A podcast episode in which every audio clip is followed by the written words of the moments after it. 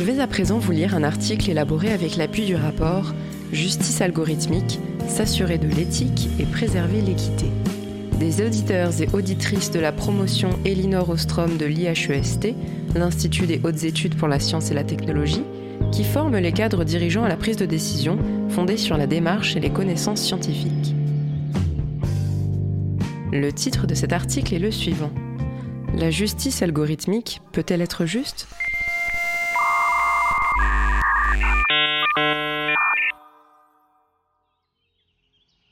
C'est une transformation déjà à l'œuvre en France. Le développement des algorithmes dans le monde judiciaire va s'accélérant, posant de multiples questions éthiques. Et ce, alors qu'aucun garde-fou institutionnel n'a encore été élaboré pour la création et l'utilisation de ces nouveaux outils.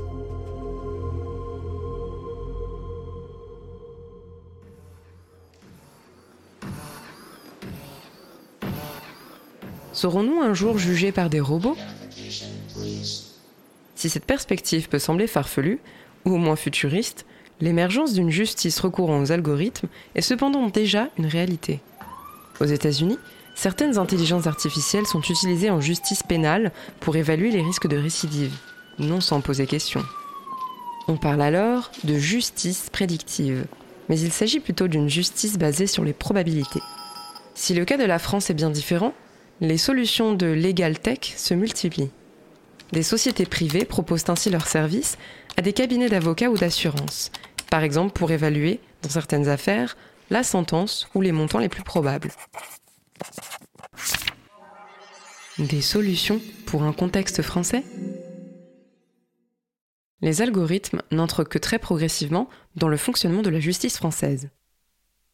Ce n'est en effet que tout récemment, en mars 2020, qu'un traitement algorithmique, DataJust, a pu être mis en œuvre afin de modéliser l'indemnisation des dommages corporels. Pour autant, par rapport à ses voisins européens, la France reste peu dotée pour sa justice, que ce soit en nombre de juges par habitant ou au niveau du budget global. Le système judiciaire est ainsi surchargé de façon chronique, et les procédures bien trop lentes. Des défauts qui affectent le rapport des Français à leur justice. Seuls 41% d'entre eux faisaient confiance à la justice en 2019, d'après la source, le baromètre de la confiance politique 2019 du CEVIPOF. Face à cet état de fait, les promoteurs des algorithmes pointent leurs multiples avantages pour l'ensemble des acteurs. Par l'automatisation de certaines tâches, ils allégeraient le quotidien des magistrats et avocats en les déchargeant de certaines contraintes administratives. Les magistrats pourraient en outre s'appuyer sur les IA pour une aide à la décision, tandis que les avocats affineraient leur stratégie grâce aux analyses de dossiers proposées par les IA. Quant aux justiciables, la constitution de bases de données à partir des décisions de justice leur permettrait d'avoir accès à une véritable bibliothèque juridique. Ils verraient le tarif de leur démarche baisser en raison d'une gestion simplifiée et les délais de comparution diminuer. Grâce à l'intelligence artificielle, les décisions sur les petites affaires seraient potentiellement améliorées dans un sens plus égalitaire.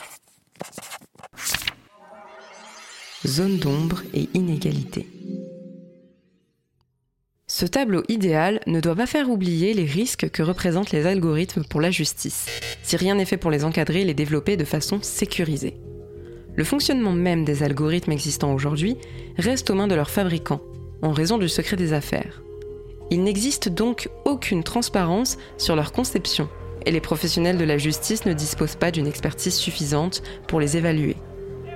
Les expérimentations menées en France dans deux cours d'appel à l'initiative du ministère de la Justice, ont par ailleurs montré des biais de raisonnement aboutissant à des résultats aberrants. L'utilisation des algorithmes pour des prédictions pourrait bafouer le principe d'individualisation de la peine en matière pénale et reproduire ou renforcer des inégalités.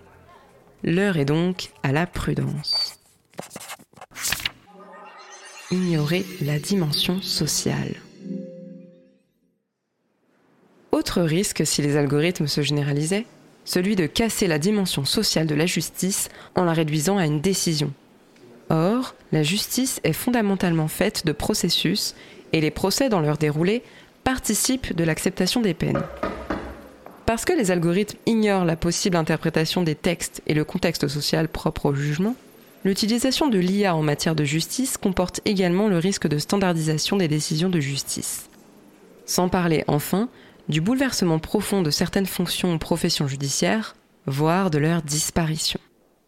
À tout le moins, le développement des algorithmes appliqués à la justice implique un effort conséquent en termes de formation. L'enjeu étant de permettre aux professionnels de maîtriser ces outils en connaissant leur fonctionnement, les données sur lesquelles ils s'appuient et leurs limites, et ainsi de savoir comment les employer avec pertinence et en toute connaissance de cause dans le cadre de leur action. Préconisation. Numéro 1. Encadrer et cibler. L'urgence actuelle est à la définition d'un cadre. Les pouvoirs publics se doivent d'élaborer un cahier des charges détaillé et contraignant de l'utilisation de ces outils. À quel moment y recourir? Qui serait habilité à le faire? Selon quelle modalité? Etc. Autant de questions qui pourraient faire l'objet d'un débat au niveau national, voire européen. Une réflexion de fond doit aussi être lancée sur la façon de mettre au service du plus grand nombre les données judiciaires en respectant les droits fondamentaux. Quelle structuration, gestion et valorisation de ces données doit-on souhaiter? Pour être exploitables comme données, les décisions de justice doivent par ailleurs être expurgées d'une partie de leur contexte, ce qui accroît le risque d'uniformisation. Encadrer l'exploitation des données judiciaires implique donc également de prioriser dans quel secteur elles sont prioritairement utilisées. De fait, un litige commercial simple n'a rien à voir avec une affaire pénale lourde ou inédite. Si le recours aux algorithmes peut apparaître comme un gage d'objectivité pour une aide à la décision dans un cas, il empêcherait un véritable jugement adapté dans le second. Numéro 2. Un déploiement en trois étapes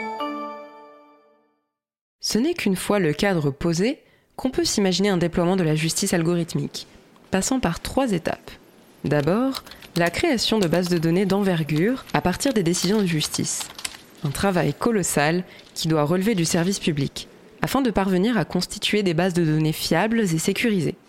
Car si l'appareil judiciaire lui-même ne garde pas le contrôle sur leur constitution, la menace est grande que la protection des données personnelles soit défaillante, volontairement ou non. Cette étape devrait permettre, dans un second temps, de développer des innovations pour l'introduction des algorithmes dans l'aide à la décision judiciaire. Celle-ci pourrait être confiée à des laboratoires universitaires de RD travaillant en partenariat avec des professionnels de la justice. Une fois les innovations élaborées et testées, elles pourraient être externalisées vers le secteur privé. Alors que l'exploitation des données de justice est laissée actuellement à l'appréciation des seules sociétés privées, le développement de la justice algorithmique ne se fera pas sans une labellisation et un contrôle des acteurs privés, sous forme de tests algorithmes juges par exemple, par l'État, avant toute mise sur le marché des logiciels une façon de s'assurer que l'intelligence artificielle soit mise au service de tous et toutes.